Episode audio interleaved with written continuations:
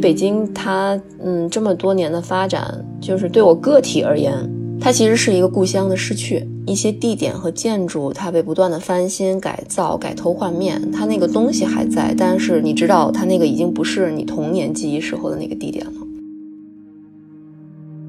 就是你在看，对，在经济在腾飞的时候，但是在城市的角落里还有这样的人在生活，这个是让我觉得比较有痛感的地方。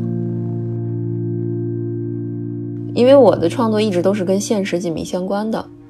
然后长夏跟这个第二种游戏做完，我觉得我的青春期的故事可以翻篇了。所以，我还是比较希望关注个体吧。其实这也是这几这些年小剧场、实验戏剧的一个倾向。呃，大家好，欢迎来到不上不下的第二十二集，我是阿沈。今天是我们比较特殊的一集，因为是我们在这个节目里第一次聊戏剧和戏剧相关的话题。呃，起因是因为中秋的时候，那个时候其实恰逢杭州国际戏剧节，然后我当时受一个朋友之邀去看了一个戏剧，然后也是因为这次看戏的经历，然后就有幸结识了这部戏的导演萧静，所以我们今天其实是很荣幸邀请到萧静跟我来一起聊一聊这部剧的一个创作背景啊、创作过程以及这部剧背后的一个思考和表达。那我们请萧静给我们先打个招呼。呃，不上不下的听众，大家好，我是剧场创作者肖静。哎，那肖静，你要不先给我们介绍一下，就是你的你跟戏剧的呃这个关系，就是比如说你是什么时候开始从事戏剧这个行业啊？这些想想听一下你的这个整个历程。哦，我大概是零八年那个时候，我上大二。然后很偶然的机会看到有一个戏在招演员，然后我就去报名了。然后这个戏最后叫十二个人拼出来的，是参加了二零零八年第一届北京国际青年戏剧节。后来从那儿开始，我就非常喜欢剧场这个媒介。后来一直断断续续的自己做戏，然后大概是一三年的时候。那年我参加了呃李建军导演的《美好的一天》这么一个剧场作品，我是作为演员。然后一四年还演了蔡依云导演的一个戏叫《写诗》，然后从那儿开始吧，就正式算是正式进入剧场行业，但是还是一边工作一边做戏剧。大概一五年的时候我就辞职了，然后专职做戏剧。然后大概一七年的时候做了自己的第一个独立的导演作品，在那之前一般是做演员和制作人。嗯，哦，明白。哎，所以你刚说你有一段时间是工作的，就是那段工作经历是跟戏剧相关的吗？还是？呃，不太相关。我那个时候做记者，呃，是，当时是做文化口的记者，然后主要跑的领域就是戏剧。也是因为做做戏剧口的记者，所以当时看了非常多的戏，然后也认识了很多的戏剧创作者。哦，我明白。那看来就是你整个所有的呃工作啊、职业圈子都是围绕着戏剧展开去的。对，嗯嗯嗯，好好。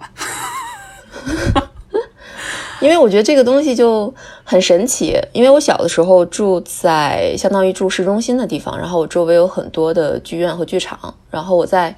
读小学的时候，那个时候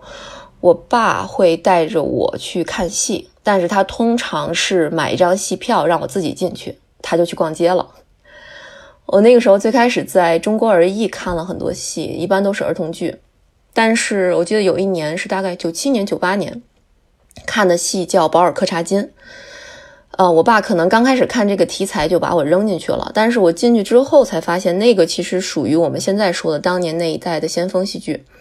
那个戏的。呃，编剧叫刁亦男，就是现在的那个电影导演刁亦男。导演叫，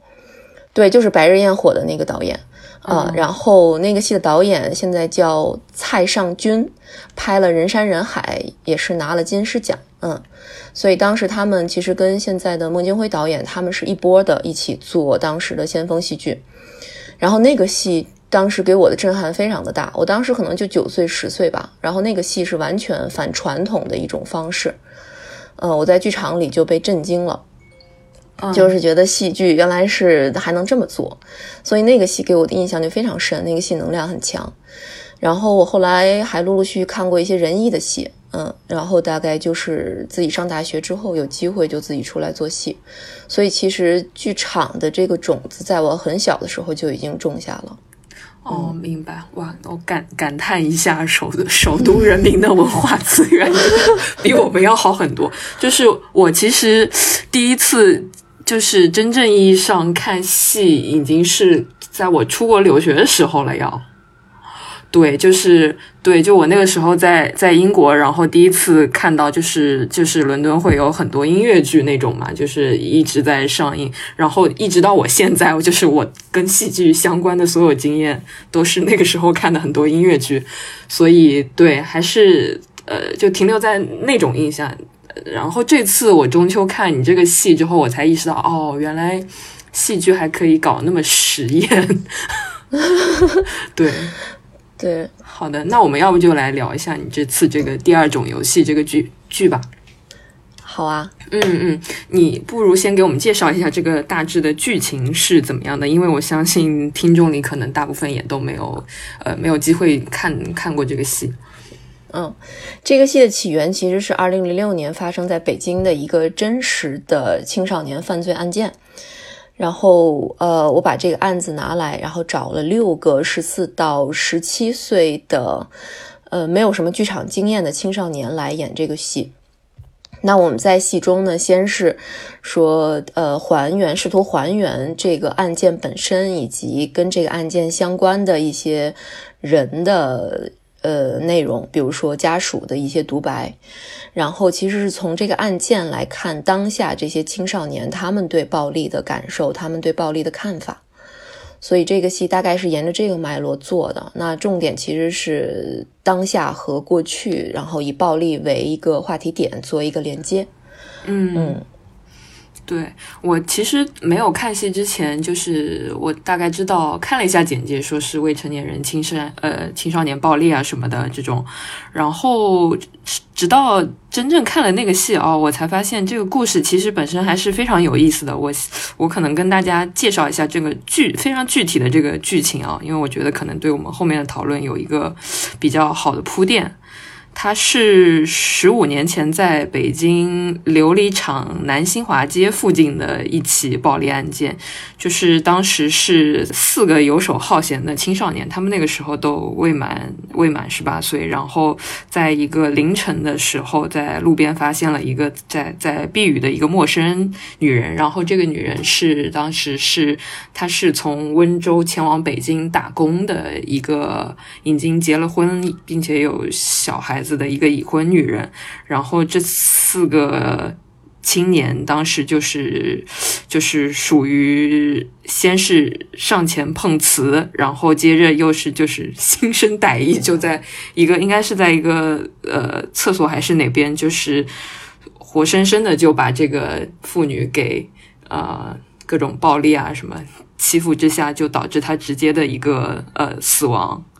嗯，不不过这四个人当中有一个当时已经是十九岁了哦，这样所以其实是三个未成年。嗯嗯，对我当时看到第一次看到这个案件，就是我直接联想到的就是当时有很很很大一部分浙江人，就是主要可能是温州啊那边的人去北京打工，然后都聚集在浙江村那个地带。后来那个地带也变成就是项标他做自己田野的一个调查点嘛。后来他写了那个浙江村嘛，对，所以对对对，所以我其实对那块的那个，虽然这本书我没有好好读过，对，但我实际对那个区域的一些历史啊，这些其实是蛮感兴趣的。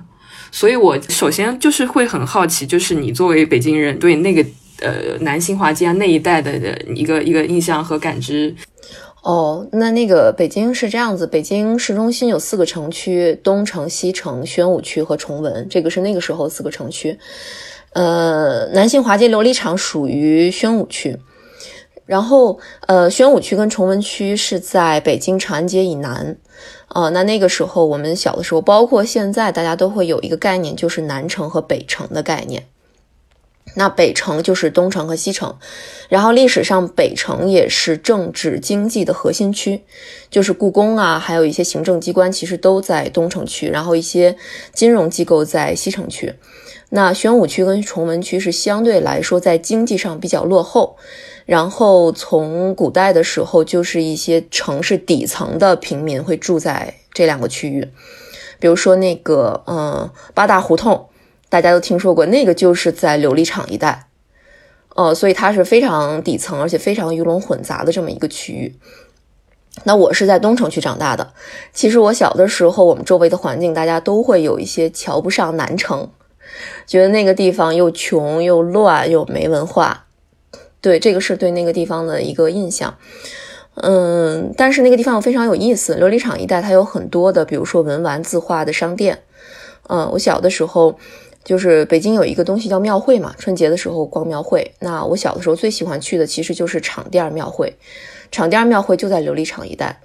那我喜欢去厂店庙会的重要的原因，就是它这个庙会有跟其他庙会差不多那些游艺呀、吃喝这些项目，在这个之外，它会有一些古玩的呃摊，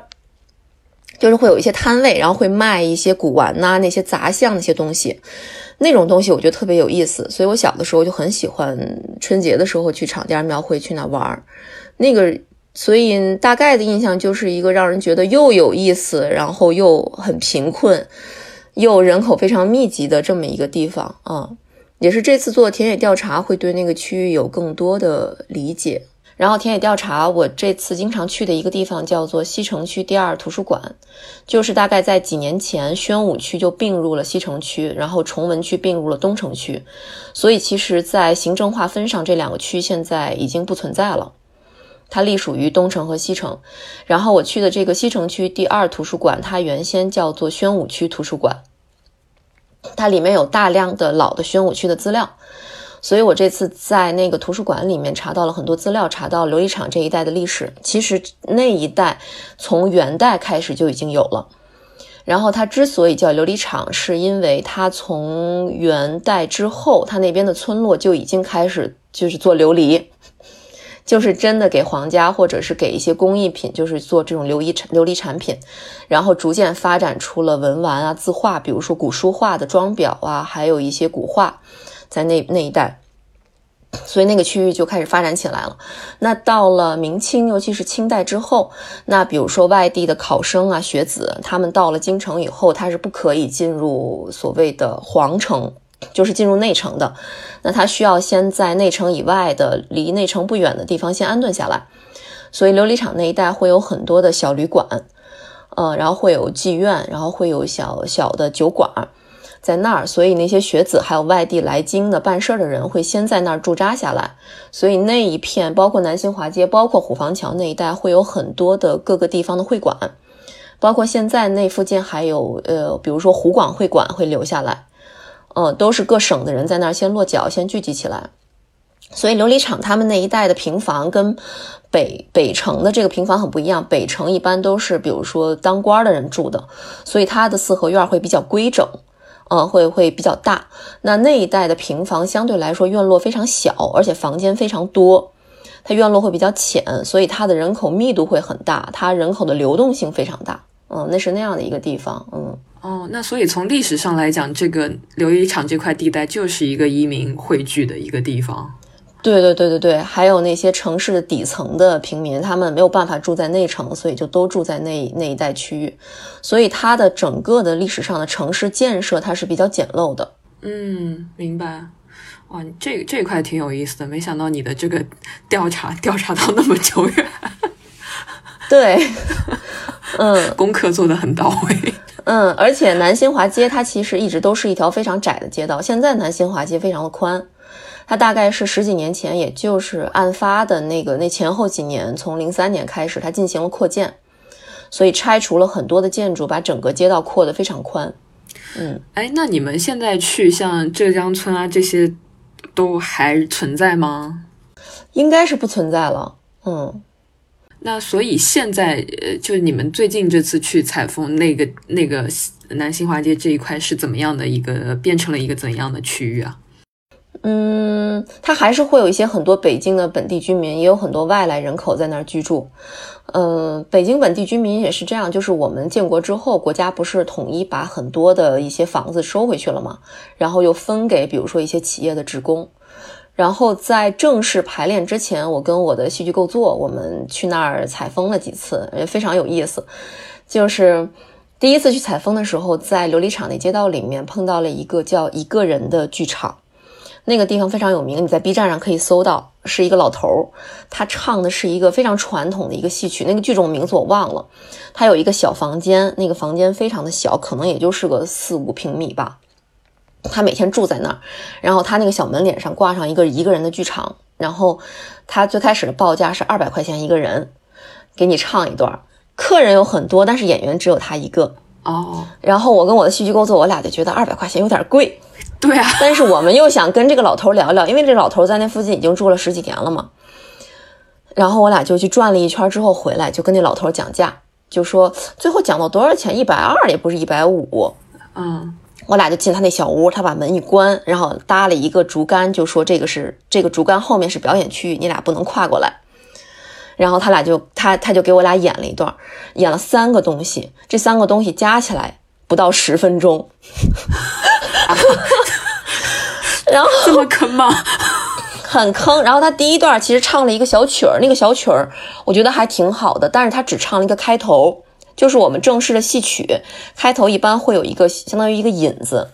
啊，他只把那个引子唱了，可能也就是两三分钟，但他后面的内容我应该我觉得应该是非常好的内容，但是他就不肯唱了，而且他年纪也很大了，身体也不太好，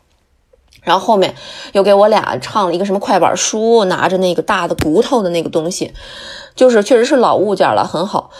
反正演了不到十分钟，然后。我俩还想跟他聊一聊，就聊一聊当时的情况，问他知不知道这个案子。然后这老头就直接说不知道。后来那个暗示就是说，你要想再聊天，你得再给我钱。我俩就拒绝了，我俩就出来了。但是我俩觉得我俩被骗了，就挺坑的。然后呢，我们俩还遇到了一个，也是一个老大爷，然后就坐在路边儿。然后呢，他那个房子房间是敞开的，呃，就住在那个受害人他所住的那个大耳胡同里面。然后我们俩就进去，在他房子里探头探脑。然后那个老头他坐在不远处，看见我俩就说：“那个你们俩进去啊，说可以随便看。”我们就进去了。他的房间里有很多老的红木家具。然后我们就跟这个老头聊了聊天，他的情况都跟我们说。然后聊着聊着，我发现他是一个倒腾古玩的，他想卖我俩东西。哦，拿什么清代的什么什么装粉的盒，就说你们小姑娘都喜欢这个，你你要不要买什么的？后来我俩就说：“你看我们俩这样，像是能花钱买这个的吗？” 老头后来就放弃了。放弃了之后说：“算了，说那个你们想了解什么，我带你们去问问。”他人还挺好的，拉着我们问了几家，还拉到我们进人家院子里，把人家正睡午觉的一对老夫妻给喊起来，就说：“你们知不知道这事儿？”然后夫妻下来说他不太知道，但是他们知道另外一个杀人的案子，就是那个其中那个 那个。那个妻子，她曾经十几年前遛狗，遛到那个新世界，就是现在改造过的前门大街那一片，清晨遛狗，然后发现狗会朝着一片废墟叫，后来发现废墟上躺着一具女尸。哦，嗯，就是会有一些这样的经历，在做田野调查的时候，哇，还挺有意思的。嗯，感觉感觉那一带有很多这种。奇奇怪怪职业的人，然后，然后他们脑子中有一些对这个区域的一些，反正你就是，就是是一些不存在在书本上，但是是很鲜活的那个街区的记忆。对，对，哇，那既然说到这个田野调查，你能给我们讲述一下，就是做为为一个戏剧做准备、做田野调查的这种工作是一般是怎么进行展开的？你可以就这次。的经历来讲，就是田野调查，你都做了哪些事情？然后大概持续多少时间？寻访了哪些人？这样的。但其实做田野调查是我的一个习惯，就是我做戏的一个习惯。还有包括所有的记录剧场，其实都要做田野调查，就是去尽量的了解一手的资料。嗯嗯。那做这个戏正式排练，包括见演员之前，我和戏剧构作，我们会先做。比如说，会去图书馆查大量的以前的老报纸的资料。那除了这个案件本身，我们还需要了解当时的社会环境是什么样子的。虽然我也是从那个年代走过来的，但是查这些过去的报纸的资料的时候，会提醒我很多我已经不记得的事情了。嗯，比如说我在查老报纸的时候，发现大概零四零五年的时候，北京，比如丰台区、宣武区还在扫毒、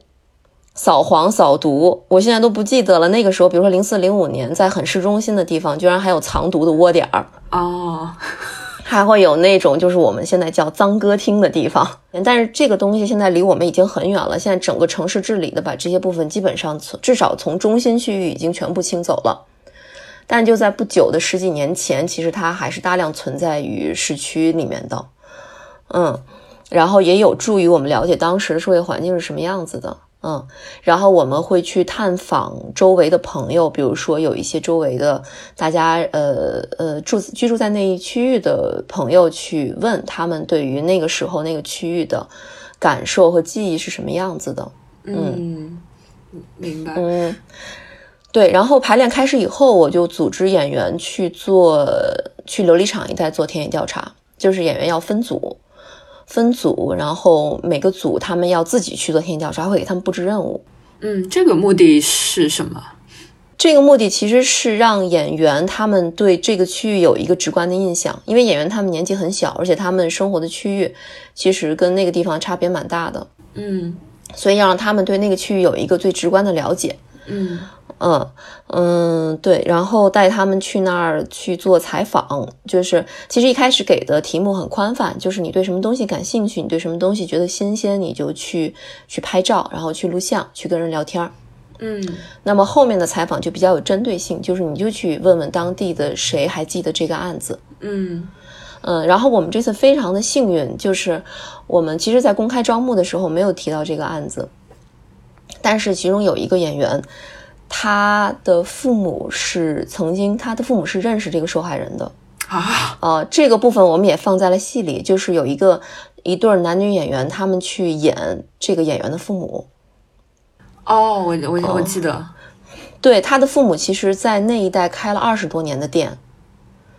哦，而且他的父对他当年的他父母那个店离案发地点可能也就是个五米的距离。哦，就是反正最开头的就有一对夫妻，对对对对对对对对，嗯。嗯，然后就是那一组的演员，他们第一站就去找他父母聊，然后这个这个演员他也才知道，原来他父母是知道这个案子的，嗯嗯，所以会去通过他的父母给到一些信息，然后这些信息有很多是比较对我们来说是完全新的信息，在报道里面是看不到的。嗯，比如说剧情中会提到说，这两这个夫妻俩会说，他们听说这个受害人的丈夫喜欢赌博，嗯，但这个我们现在没有办法确认它是真还是假，但是在民间口口流传的信息里，它是有这样的一个一个一个东西在的，所以它也有助于我们去做这个戏，嗯嗯。我是那天看完戏之后，我第二天就是去搜这个社会事件当时的新闻报道嘛，然后就是搜到新闻都可能是二零零六年的什么搜狐新闻啊这种，对对对对对，对，然后然后然后我就在那里看，然后我我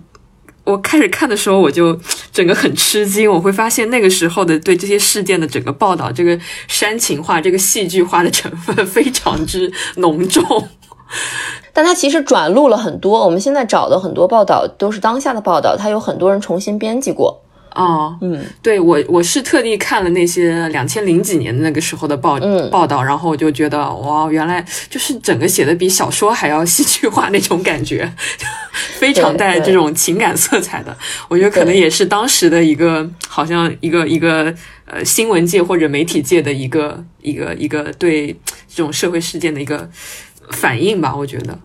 对，就是当时的那个报道，包括我自己也做媒体。其实当时，嗯，我们的我的领导，包括我实习的时候老师，他们其实比较注重的是你记者的态度。嗯嗯，就是你在报道这件事情，你在写这件事情的时候，你的态度是什么？他们会比较注重这个。嗯嗯，明白。好的，哎，那所以你这个剧的田野调查，就是或者说你自己前期准备的时间，大概跨度有多少长？大概从今年四五月份开始吧，其实跨度不是很长。就是按理说做这种项目，我理想的情况，比如说我们提前做个一年的准备，嗯，和田野调查。但是碍于我们现在制作的还有时间成本的原因，不太，至少在中国这种项目没有办法做这么长时间的一个一个前期准备。那其实如果在比如说欧洲，他们做记录剧场的话，甚至提前两三年做都有可能。嗯，明白。我发现就是，嗯，你做记记录剧场的记录剧场的这个态度，就很像做一个纪录片前的态度，就是好像这种之前的调查这部分都是必须要经历的一个过程。对，是的，嗯。那像你刚刚提到有一个就是你的核心的创作的伙伴叫呃剧场呃叫什么？戏剧构作。戏剧构作对我很好奇他的工作或者呃呃工作内容一般是什么？角色是什么？OK 戏剧构作其实是这几年传入中国的一个概念，但它其实在欧洲然后在美国都已经是比较比较怎么说比较确定的一个职位嗯，然后戏剧构作它分成剧院的和剧组的戏剧构作。嗯，那我就单说剧组的戏剧构作。那戏剧构作它其实承担的，嗯，至少在我这个项目里吧，它承担的功能首先是结构文本。嗯，比如说我们之前会聊很多，因为这个，嗯，这个创作是我最先开始非常想做的嘛。那戏剧构作它比较像是我的另外一只眼睛，它会不断的提问你到底要做什么。嗯，然后我们一起把最终你想呈现的核心我们要捋清楚。然后根据你想表达的东西，我们去选择素材，然后在具体的排练过程中，我跟他要一起来，比如说跟演员进行采访，啊，去了解演员的故事，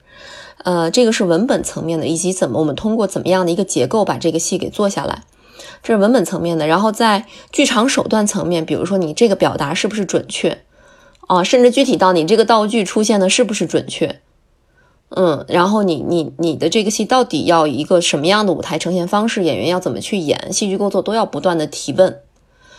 嗯，然后要从他的一个比较客观的一个眼睛去看我这部分是不是合适？因为导演有的时候陷入太深的话，他会被自己的感受所蒙蔽住。哦，明白。对，还有比如说以及宣传的调性啊，宣传文本的撰写，有些戏剧构作也会承担这个功能，因为他是最了解这个戏的。嗯。嗯，那感觉就是还是很核心的一个岗位，然后像一个导演的另一只眼睛，在时刻 帮帮助导演把控着方向，又把导演 臣妾的太深，把你往往上拽一拽，是吗？对对对对对，反正我这两年的工作，然后就是戏剧构作是非常重要的，就是基本上前期都是我跟戏剧构作我们两个人在进行创作。嗯，明白，好的。嗯，那我我想说回田野调查那部分，就是你觉得就是有有没这次的田野调查，或者甚至带演员去采风这种，就是有没有哪些呃收获是从比如说从图书馆啊、从文本啊这些，或者从媒体上是没有办法获得一些东西？嗯，我觉得没有没有办法获得的是我们。是关于这个案子凶手他们四个人真实的情况以及受害人真实的情况，因为这个是未成年犯案，所以他的庭审和判决书都是不公开的。这个东西其实很重要，呃，这个也是我觉得比较遗憾的地方。呃，就是我我不可能说去通过正规渠道去拿到他的判决书和庭审记录。对，但如果是成年人判案的话，我们现在的。那个判决书都是公开的嘛？嗯，那所以就是感觉这个东西不公开，你就好像没法有一个正规途径抵达一个事实真相。对，但即使他那个公开了，也不一定是事实真相。对，对，但是只能说从报道的一些只言片语里面，我们在进行猜测。所以其实这个戏它的最终目的并不是这个案子。嗯，是的。我也觉得，因为其实你抵达的这个真相是可能通过民间记忆啊，通过各种其他别的方式抵达的一个真相，就是感觉，因为感觉好像就是探索到底什么，呃，哪个是到底事实真相是什么，本身也并没有那么重要。对，所以其实我我会在里面标明了，包括戏中也会说很多东西都是我们的推测和想象。嗯。嗯，但这次其实对我来说比较重要的一个报道是，呃，在零八年的《法律与生活》这本期刊上的一个长篇报道。那篇报道非常的详细，嗯，他还采访了当时的庭审的法官，嗯，呃，然后还有一些庭审的记录，还采访了受害人的家属，还有就是凶手的家属，那个非常的详细。那篇报道对我们这个戏非常的重要，嗯。呃，你可以具体展开说一下，就是那篇报道可能给到哪些方面的细节啊，或者整个怎么样奠定了你这个戏的大概的基基调或者什么这种吗？嗯，就是通常，呃，我们现在网上能找到的一般的报道，比如说这四个凶手，他们是在犯下这个案子的前一夜欺负了一个捡垃圾的老太太。嗯，但是那篇报道里写的很详细，他们其实从几天前就开始在街上欺负人了。嗯，他们对他们从五月份开始，开始陆陆续续的欺负人，然后欺负人的手法是一步一步升级的。最终到犯下这个案子的时候，他们就是因为之前一步一步升级，所以他们在对待受害人的时候，他们是非常凶残的，因为他们并不觉得那个东西会出事儿。嗯，这个都是那篇报道里面的，还有那篇报道里面很详细的写了受害人家里的情况，比如说他的亲属都有哪些人，他们受害人在受害的前一天晚上家里到底发生了什么，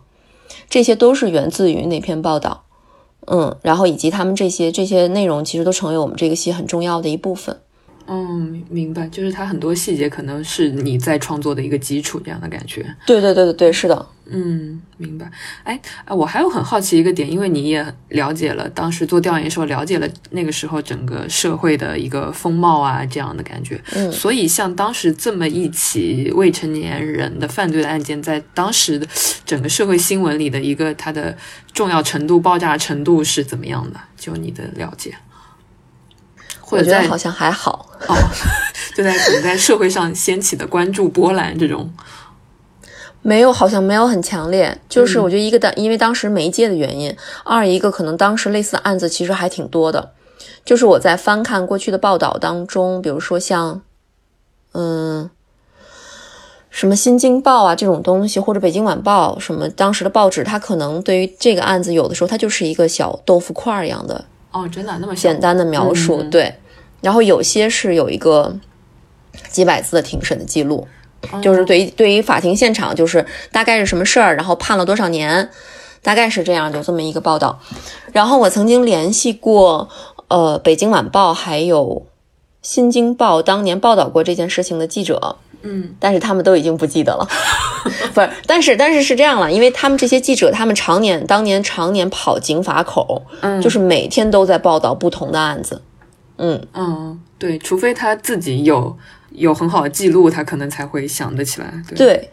而且差不多同一时间，当时北京还发生了有四个少年，就四个男孩，他们绑架虐，就是绑架撕票自己的一个同级不同班的同学的这么一个案子。啊，他们绑架了一个男生，然后问这个男生家里要钱，然后他们把这个男生给杀了。对，有这样的案子。嗯，然后我当时在图书馆里还找到了一个东西，叫做《宣武区年鉴》。哦，它是每年有一大厚本，其实里面非常详细的记录了这一年大概政府的不同部门做了哪些工作。然后在公安局或者就是刑事的这一块，他们会举不同的案例。但是都没有举到我做的这个案子，哦，那看来典型性不够。对，不知道，但是其他的案子也都非常的恶劣。哦，明白。嗯，对。那那这个就很有意思，引到我另一个很想问的问题，就是你最初是怎么会对这个案件产生兴趣的？嗯，是因为我去年在做我的那个作品叫《长夏》。那个作品的时候，那个作品是也是反映呃千禧年初的北京，那是一个话剧，我自己写的剧本，讲的是两个少女她们在一个暑假的时间里在这个城市游荡的一个故事。然后它其实是跟我的青少年时代非常相关的，很多时候是源自于我的个人记忆。嗯，然后但是在做这个作品的时候，还是有一个城市的主题在底下。那我也做了很多的资料收集工作，当时就是。嗯，也查了很多青少年的犯罪，然后就有这个案子。嗯，我当时对这个案子就是很有感受吧，因为我觉得这个案子包括他描写的过程会让人很有生理上的痛感，在感性上是忘不掉的。所以今年我在想今年做什么的时候，就想起了这个案子，所以嗯，就决定做这个案子了。哦，明白。因为我我我是感觉我看了一一下你之前做过的一些呃话剧啊什么，我就感觉好像你对就是城市的这些记忆啊，以及整个城市化进程中一些被时代抛下的一些弱者，或者被或者城市照不到的一些角落啊，这些好像是你一直会感兴趣以及关注的一个话题。对，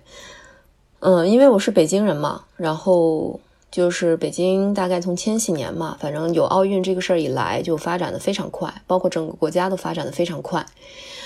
嗯，像我这一代的人，包括其实很多北京人都有一个地域的自豪感，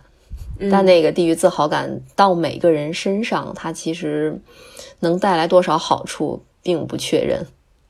嗯，以及对，以及北京它嗯这么多年的发展，就是对我个体而言。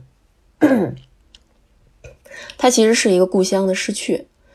就是我小的时候记忆中的很多让我有情感的地方，全都消失不见了。嗯，一些地点和建筑，它被不断的翻新、改造、改头换面，它那个东西还在，但是你知道，它那个已经不是你童年记忆时候的那个地点了。我觉得这个东西的，嗯，在我这儿是一种创伤。嗯，就像你长夏里的那个故乡的逝去那个点是什么？乐坛的滑冰场，对，那个滑冰场，对，嗯嗯，那个那个那个东西，当年曾经是北京非常风靡的一种一种运动，然后乐坛滑冰场是最大的，嗯，那十年的青少年基本上都去过那个地方，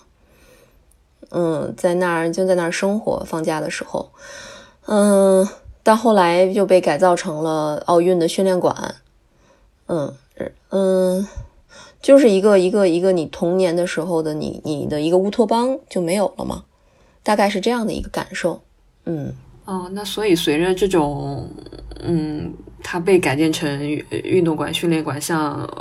这种滑冰或者这种呃轮滑是吧？轮滑这种运动是不是也慢慢的就在你的生活里？消失掉了，流失了。对对，基本上这个滑冰馆，当时北京有好多滑冰馆，就在那几年就基本上都消失了。我觉得跟新型娱乐的崛起有很大的关系，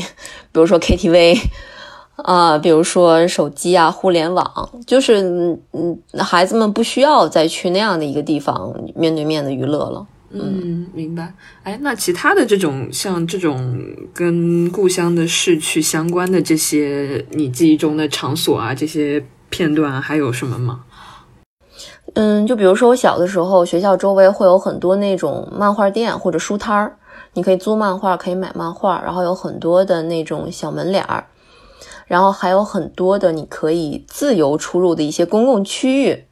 呃，你可以几个小伙伴在那玩儿，但现在基本上都不存在了。呃，所就北京现在所有的室内的区域基本上都是被管理起来的。你不可以随便进这个空场，当然那种就是就是阿姨们跳广场舞的地方，那是另外一回事儿了。就是很多秘密的地点都没有了。嗯，我这次在杭州演出的那个剧场医院剧场嘛，我们就住在他隔壁的立正门酒店，然后那两条街那个区域让我非常的有感触，就是我觉得市中心应该就有那样的地方。就是非常有生活气息。我在我这次在杭州，每天早上起得非常早，我大概七点多就起来，然后到那两条街发，就看到很多大爷大妈在那儿挤着买菜，然后很多服装店，它早上的时候就是卖菜的店，然后白天就变成服装店，然后就这种区域非常有生活气息。像这样的东西在北京现在几乎就没有了。那嗯。那那这次这个第二种游戏这个剧跟就是你一直以来跟这种呃对城市化的这个话题的感兴兴兴趣的这个关联是在在哪里啊？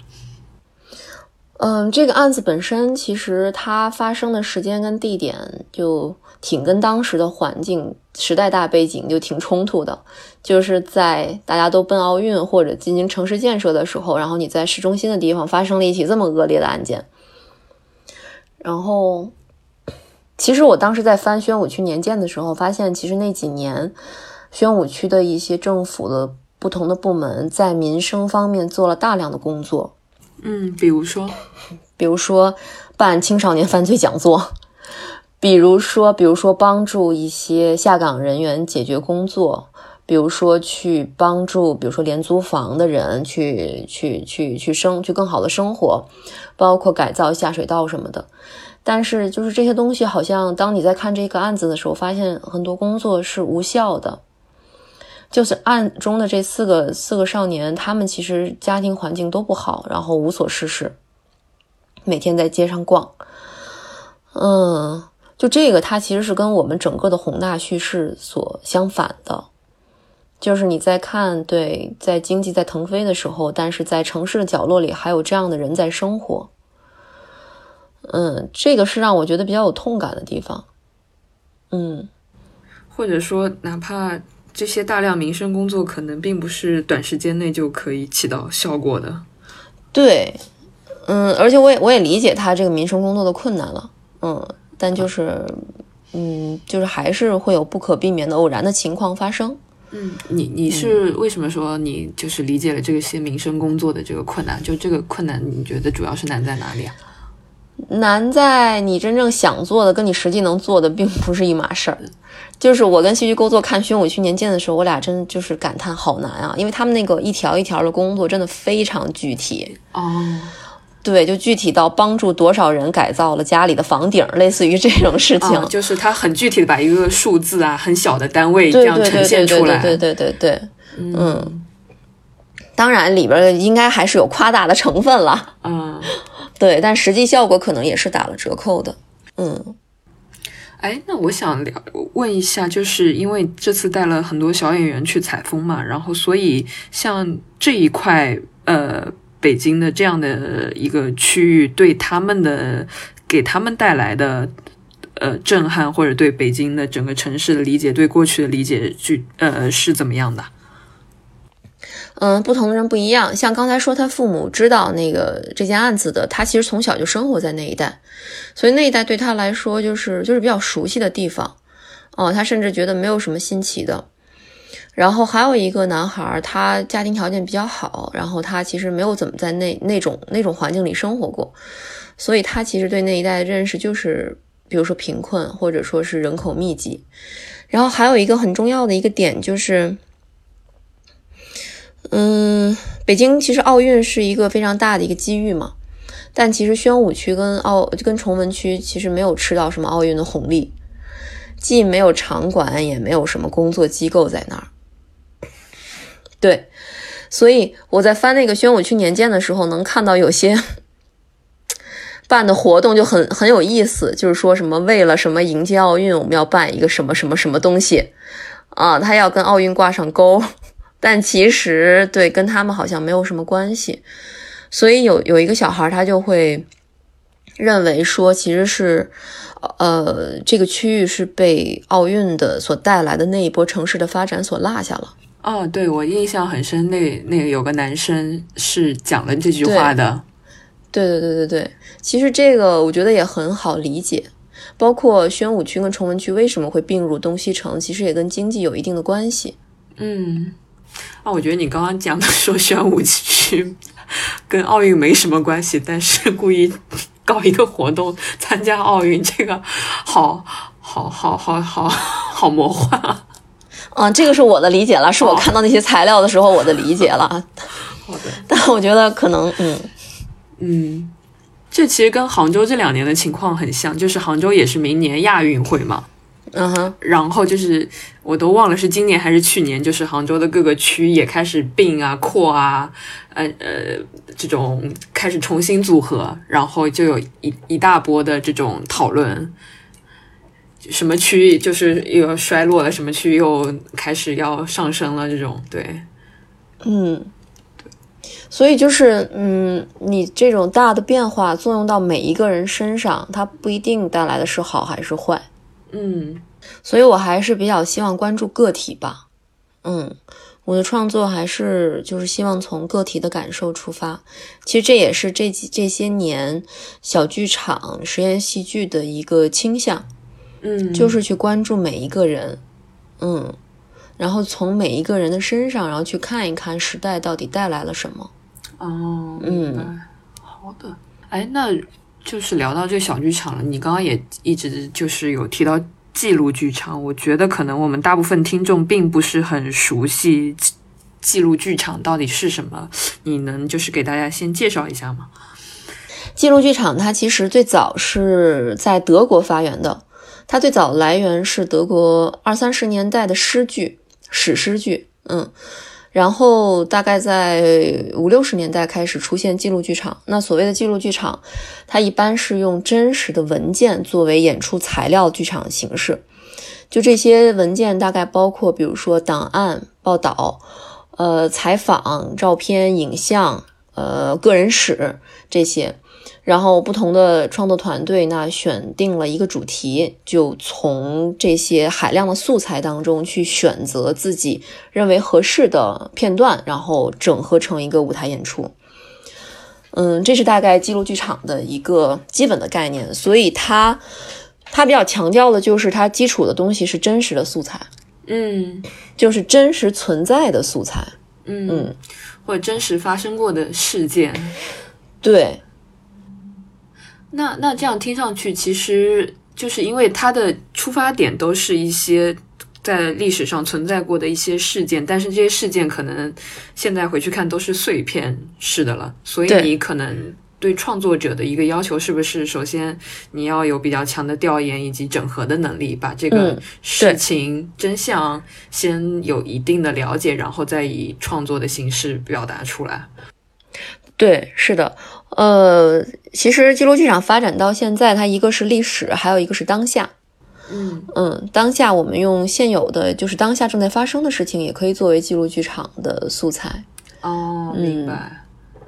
那所以像这种呃文件啊这些或者历史的这些档案的性的东西，在在在在剧场的这个呈现里面，是会一般是以怎么样的形式啊？嗯，其实。不同的作品会不太一样了，比如说我，嗯，比较喜欢的，也是这两年关注比较多的，包括是我这个作品的灵感来源之一，就是一个瑞士导演叫做米洛劳，他的记录剧场，嗯，他的记录剧场就是，嗯，怎么说呢？他常用的东西是，其实所有的记录剧场的有一个表现形式就是重演。嗯，重演当时那个事件案件，当时那个事件案件，然后或者重演采访等等这些，包括我这个戏里也有。那其实所有的记录剧场都会有这个部分，但是它这个重演跟我们话剧中的扮演不太一样。它这个重演一基本上都是片段式的，以及会告诉观众这段重演为什么会在这儿，它的前因后果是什么，然后再重演。但是那么就问题就来了，那你重演的意义是什么？其实重演的意义，它是在于重演它和原始素材的差异。对，比如原始素材，它是一个采访报道，或者它是一个纪录片里的影像。那我们让演员在现场重新演一遍，它这种差异，它肯定会有差异。而且不同的演员、不同的导演，他其实对这个同一个片段会有不同的态度。那这个它这个差异，其实就造成了一种不同的意义取向。嗯，明白。所以这个差异一般，比如说会是是什么？可能是一个，比如说是时代的差异嘛。就我举个例子，比如说同样的事件，在我今年，呃，我我这个导演今年演一次，跟我十年后再重演一次，可能就是我想反映的一个时代背景的差异是不一样的。就是，嗯，它其实不是不不一定是这个，它其实是当下性以及怎么说？拿第二种游戏来举例吧，就是你刚才提到的那个双胞胎父亲那一段，你看了之后，你会觉得这个父亲就是会不负责任。对，那是因为是我当下对父母怎样负责，是我当下这个时代的一个一一个一个理解。对，嗯，但给你造成这种理解的，它其实很重要的一个原因是演员的表演方式。嗯，对，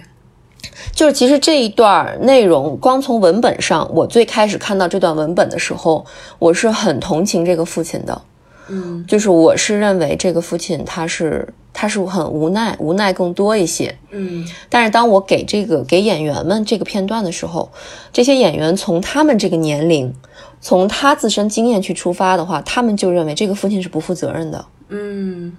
那。我决定尊重演员他的理解，所以这个演员在演这段的时候，他会把不负责任这段他会放大。哦，明白了。那其实演员本身自己就是一个媒介，就是他自己如何消化、理解这个父亲的这个角色。对，所以这就有一个差异性，就是他的表演和文本本身它是有差异的，他会赋予他理解的内容，这个就是我们在剧场里演出或者去做重演的意义所在。哦，明白。如果换一个对，如果换一个演员，他可能演出来是另外一种，让观众会有另外一种感觉。哦，但是文本是同一段文本。嗯，嗯，那在这种问题的取向上，就是你呃，就是你你给演员的这种自由程度是怎么样的？就是很大的自由。所以，我们如果第二种游戏再完全另一波演员来演，可能整个呃意义取向会会有不小的改变，是吗？呃，单从这一段来说了，整个的整个的意义取向是我跟戏剧构作我们来把控，但是单独的片段，这个是给演员自由的。其实，其实这个东西，其实就单论那个片段来说，它是想给观众怎么说，呈现一个你去还原的不可能。嗯对它这个差异性，每一个人有不同的理解。那我们是没有办法去还原那个真实的情况的。我我不知道真实的那个父亲到底是什么样子的。对啊，你这个就很像，因为因为我自己本身是学学人类学的，就是我我们哦，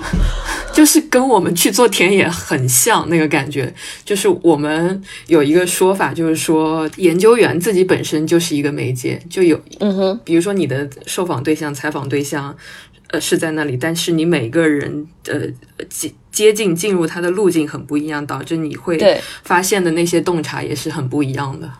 对，所以就是你自把自己的身体当做媒介那样的一个感觉。是的，嗯是的，嗯。所以其实，所以不同导演他在做不同的戏的时候，他最终的指向其实是不一样的。嗯，那其实其实纪录剧场它重演，包括把这个东西重新放在舞台上，它的意义就是让观众换回观众对于现实真实的感受。嗯嗯，跟你看文献的那个感觉是不一样的。呃，当然这是一种了，这是针对比如说历史上的文文献，还有一种记录剧场，像李米尼呃剧团，还有我一直以来合作的导演李建军导演，他们做的就不太一样。嗯，像李建军导演，他曾经有一个作品来杭州演出过，也是我一三年的时候演的那个作品，叫《美好的一天》。他是找了二十个我们所谓的素人，在舞台上讲自己的故事，嗯，就是把真实的人和真实的故事就放在你的面前。然后李米尼剧团他们在世界上最有名的一个作品叫做《百分之一百城市》，他做过很多城市，比如说百分之一百柏林呐、百分之一百什么巴黎之类的。他在这个城市里找了一百个人在台上，嗯对，然后它里面有很多的环节，比如说提问，比如说你认可你认不认可这个，给一个很大的议题，然后不同的人举牌子，我我同意或者不同意。啊，就这一百个请来的素人就开始对对对对对对，哦嗯，然后他这，然后当然还有其他环节了，比如说他有一个，比如说时间的一个环节，比如说舞台上有一个时钟，指到几点的时候，你就做你那个时候正在做的事情，所以你会看到有人凌晨三点的时候，老头老太太都已经睡觉了，年轻人还在那儿嗨，然后到上午八九点，上班族起床了，然后可能嗨完的，年轻人刚刚睡下，哦嗯，他是以这种方式来来进行这个城市的一个浓缩，哦，明白，这个还挺有意思的。嗯对，就是城市的一个大的一个缩影，在一个小的舞台上非常集中的被展现了。对。嗯，所以现在对于记录剧场的理解的范畴还比较宽泛，我个人是比较宽泛的了，嗯。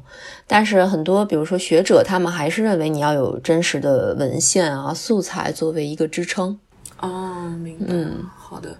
对，反正我我当天那天看你这个戏的时候，就是。呃，我会发现，就是你去采风拍摄的那些纪录片的片段，其实是他是扮演了这些纪录片片段扮演了一个就是个故事的主要的叙述者这么一个角色，好像是串起整个剧的一个呃一一个作用。嗯对，然后这部分的素材其实也是给我可能是最强的一个代入感的，就是因为那些是你们去采风时候真实拍到的那些素材。我虽然没有去过南新华街那个地方，但是看到那些影像，就是一下子是可以进入想象，甚至个穿越回那个那那那个区域的。嗯，对，就是当天看戏的时候，还是还还是蛮惊讶的。哎，我以为会是扮演这种的，但是没想到，哎，还有那么多这种。事先拍摄好、制作好的影像，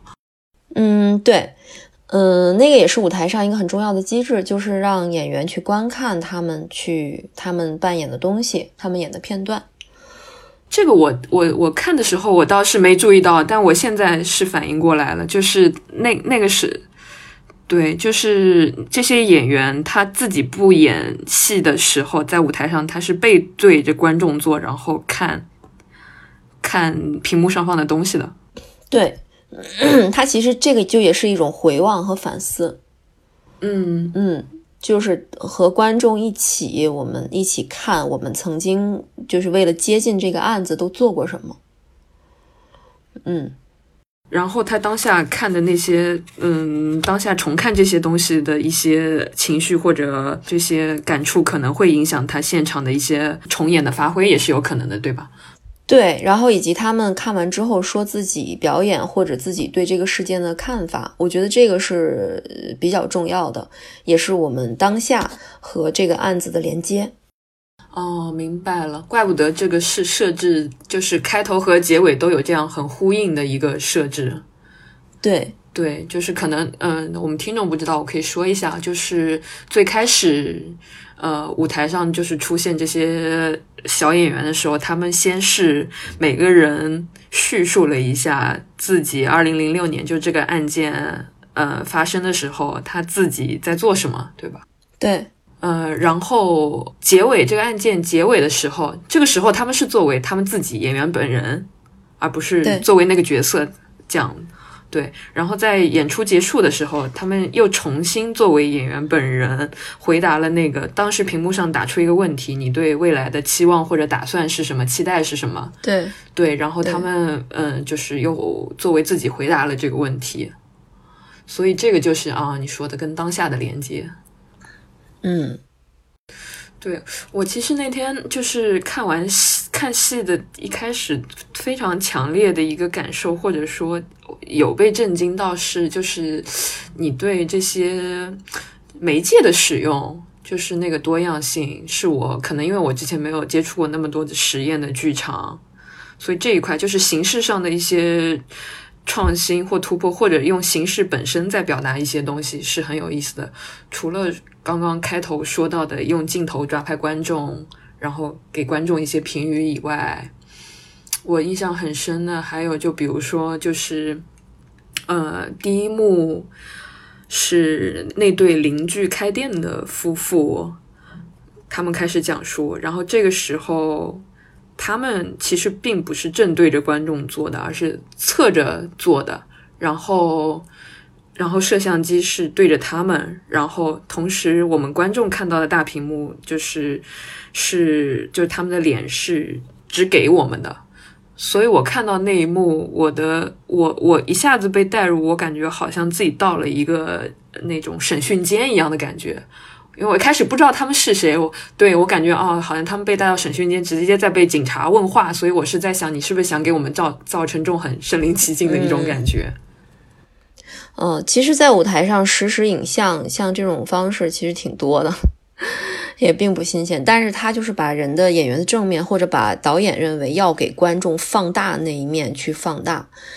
这个就是想强调的部分。嗯，以及现场要给观众看什么。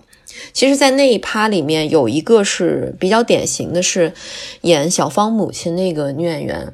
她在现场，她在嗯屏幕就投影上是背对着观众，然后她现场是完全的侧面给观众，就是你观众是看不到她正脸的。然后那个也是因为真实的这个人物，他是拒绝被采拒绝采访的。所以我们在现场用这种方式，就是你又能看到他的表演，又能看到他的演出的那种那种人物的东西，然后又没有看到他的真实的面孔。对，这个就是就是在剧场里我觉得比较有意思的一个东西。就是你可以同时看到不同的侧面，同时它又有自己的呃意义的指向。我觉得就是其实剧场发展到今天，它就是各种媒介运用的已经比较比较娴熟了，就是大家一直在探索我怎么使用这个媒介。包括比如说声音，声音是从哪个方向传出来，还是从观众的后面？当然，我这次没有这个没有这个机会和条件，也不太需要做成这样。但是有的剧戏剧作品，它是会探索这个部分的。包括不同的文本给观众造成的感觉，比如说这个东西你到底要怎么给观众，用什么媒介，用什么方式？所以我觉得这个是剧场很好玩的一点，它是非常综合性的。对，嗯，是的，还还有一个点就是，我觉得这这这个剧可能是我有限的看戏生涯里就第一次发现啊，原来就是摄像机是可以一直放在台上的。当代剧场的概念之一就是我们就是包括记录剧场，就是我会把所有的过程亮给你看，过程亮给你看。对，就是我这个东西到底在舞台上是怎么呈现的，我要亮给你看。其实戏剧就是剧场有一个有一有一种戏剧叫做过程戏剧，嗯，就是把我排练的过程原原本本的放在舞台上。嗯，包括像那个呃呃米洛劳他轻松五章里面，他有一个演员是扮演导演的，他会把其中一部分好像是在舞台上去再现他们怎么排练的这个过程。这这个是出于什么？就是考就怎么会发展到这一步的？这个其实是其实是跟我们传统的戏剧相反的一个思思维方式。传统的戏剧它很重要的就是我把所有属于后台的部分我全部都藏起来，对，然后让观众完全沉浸其中，我不让你有任何出戏的时间和部分。嗯，对，你要去跟人物共情。但是像我们这种戏剧，我就是要把过程晾在舞台上，让你明明白白的知道我这个东西是现在做出来的，我是假的。让你看到真实的就是现场性的情况，这是一种现场性。嗯嗯，让你看到现场发生了什么，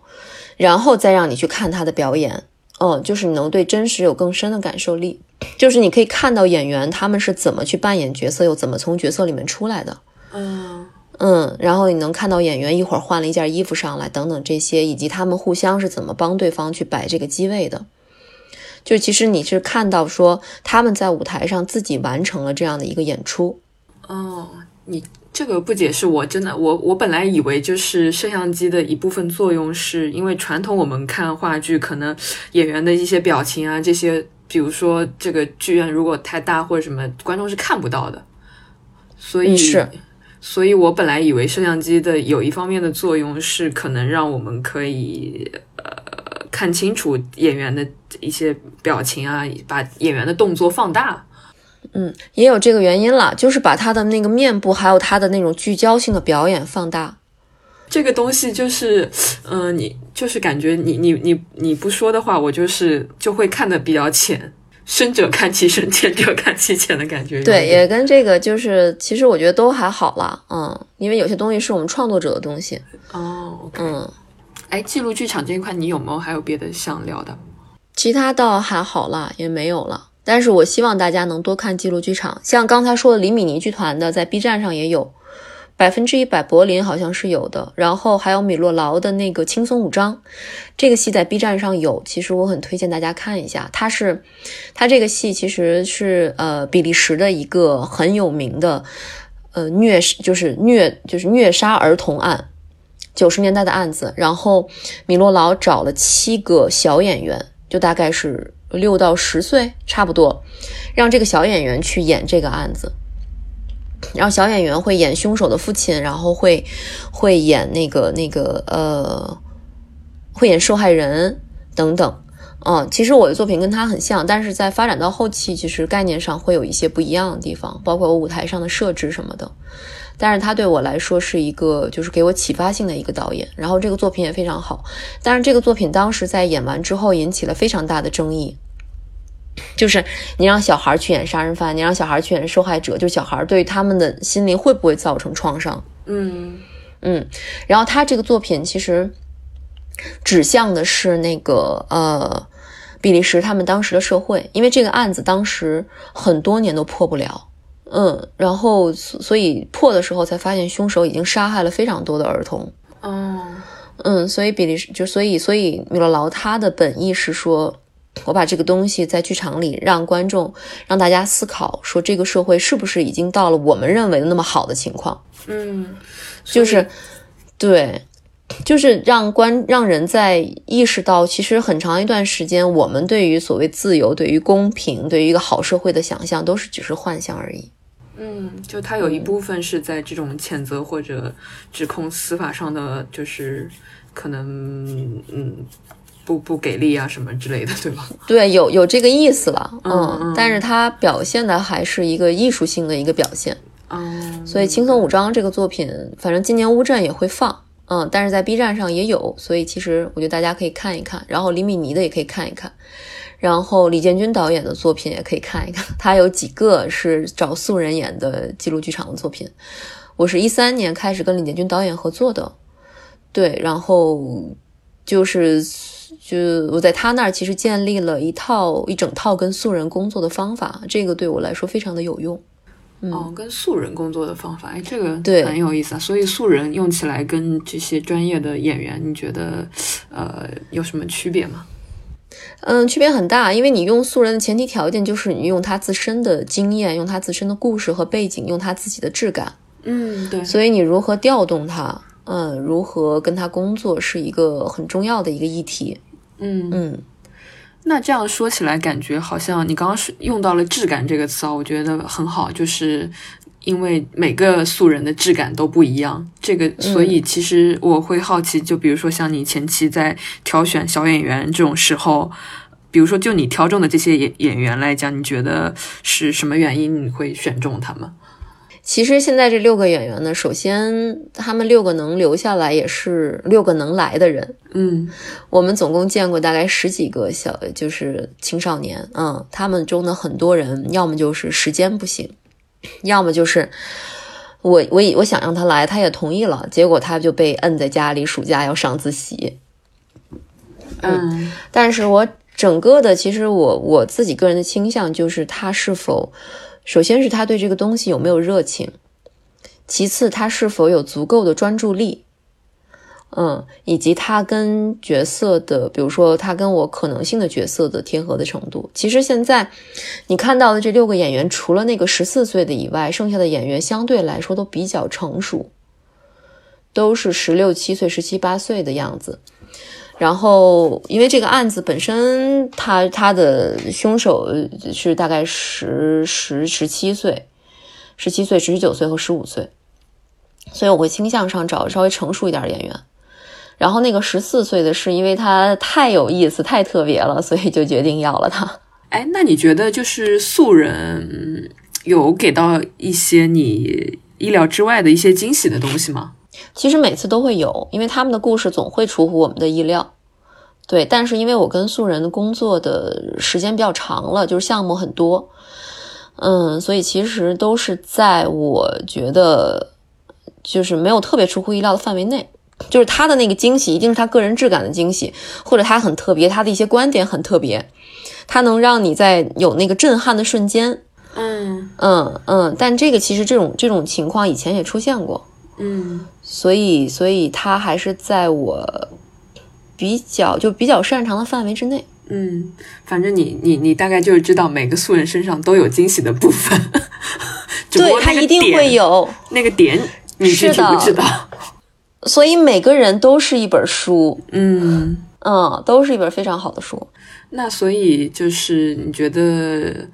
我不知道这个剧未来的呃走向会是怎么样，因为杭州好像是这次线下中国第一次演，对吧？嗯，之后就是它是还会在更多城市演，还是说它会会有比如说像一个有一个官摄一样的东西在网上开始呃播出，还是说怎么样？呃，我十一月初应该会有那个影像版本会在北京清戏节放，嗯呃，现在线在线上公映，然后线下的演出目前没有安排，以及我觉得这个戏可能线下的演出未来的可能性比较小，嗯，因为有有一个演员他正在读高三，哦，明白。然后有两个演员其实就是九月十七号就在杭州演出，前两天满了十八岁，哦，是满了十八岁就 不能用了，是吧？他跟这个戏最开始的那个概念就不太一样了，有点冲突。哦对对，所以，而且这个那个高三的那个男孩儿，你想，如果我如果我想再演的话，那得等明年夏天以后了。所以，对，那你觉得你会就比如说，可能再启用一些新的演员，就是如果这是一个这个剧是一个好的模式的话，可能会有一批一批的人在这样做吗？嗯我不知道，嗯，因为其实跟这六个演员跟他们的工作过程是非常珍贵的，因为他们是原创演员。就是这个戏在排练过程中，其实就是根据他们的表现一步一步走到今天的，推翻了我之前想的很多东西。所以把这个模把这个框架留下来，再换一波演员，这种操作不是不行，但是我在个人情感上不是特别愿意。哦，呃，但是这个作品本身，我有希望，就这个议题，就希望能跟更多的人讨论，所以就不知道，嗯嗯，就到时候再看吧。嗯，嗯，所以就如果换一批人，这部作品可能完全就是另外一个作品了又。对，可能很多部分要重，就基本上重新排练，就大概的结构可以确定下来，但内容肯定都是要重新排练的，包括很多拍摄的部分要重新拍。哦，也对啊，也是。我刚刚又听到了一个词，我想问一下，就是你你说他们是原创演员，对，嗯，可以可以帮我解释一下这个词是什么意思吗？就是其实，在一个戏的排练过程中，第一批演员基本上都是叫原创演员。原创演员他重要的点在于他帮导演理清了很多东西，因为其实很多，其实实际的排练是是演员需要给很多东西的。其实，尤其是像我们这种实验戏剧，包括先锋戏剧，它有的时候哪怕你有一个剧本儿，但这个剧本儿演员怎么演是要靠演员来给出来的。嗯就是比如就是就是好比你看莎士比亚，就是为什么能排那么多遍，不同导演排不同的版本，是因为它可以有无数种解读的方法。那导演一开始有一个概念，有一个想法，但是到实际呈现过程中，其实还是要靠演员。嗯，对，演员会给会给很多的东西，包括其实很多戏的排练都是一来，导演就说行，你们即兴吧，啊，给你一段文本，你就来吧。那演员要不断的试，最后试出来一个导演觉得 OK 的。所以第一批演员他是所谓的原创演员，他是非常重要的。嗯，他奠定了这个戏的基调，然后给了一个戏大概的框架。那后面的演员其实他是不断的去复制，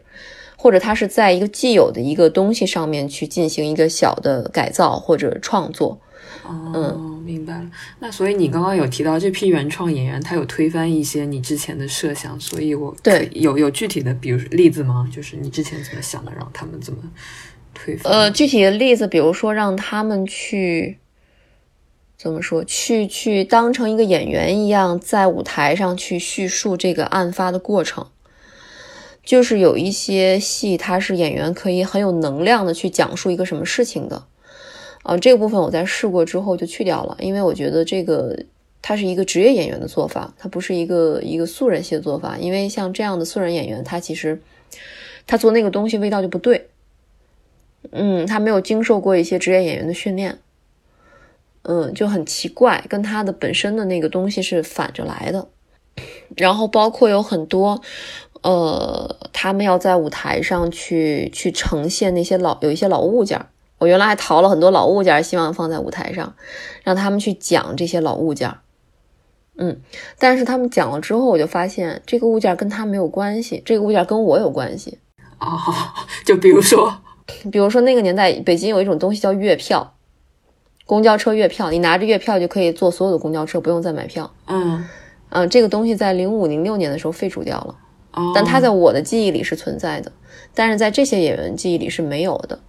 你让他去再去讲这个月票是什么什么，那个味道就不对，因为那个东西跟他没有关系。哦，那就变成一种扮演了，感觉。对，他在说着不是他自己的话。哦，明白。嗯，所以所以就类似于这样的部分推翻掉了很多。哦，那所以怪不得我们看到这个剧，其实道具是蛮少的。对，舞台就比较干净。嗯，是。呃，我们最后要不聊一下你就是未来的一个创作的一些计划或者方向，可以简单说一下就可以。因为我的创作一直都是跟现实紧密相关的，然后长夏跟这个第二种游戏做完，我觉得我的青春期的故事可以翻篇了。对，就是关于这部分，但是呃，包括但是比如说城市城市化进程，以及当代中国，以及当代中国的就是文化呀、背景啊，然后跟现实的连接，这个是我一直要继续做的。嗯，明白。所以我未来的目前可以想到的创作，可能是要把现成的剧本或者是经典的剧本，然后把它就是当代化，嗯，并且找到我们跟过去的连接。哦，